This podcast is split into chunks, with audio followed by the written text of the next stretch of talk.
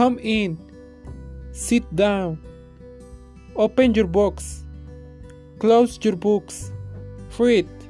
Listen. Repeat. Write. Be quiet. Stand up. Go out.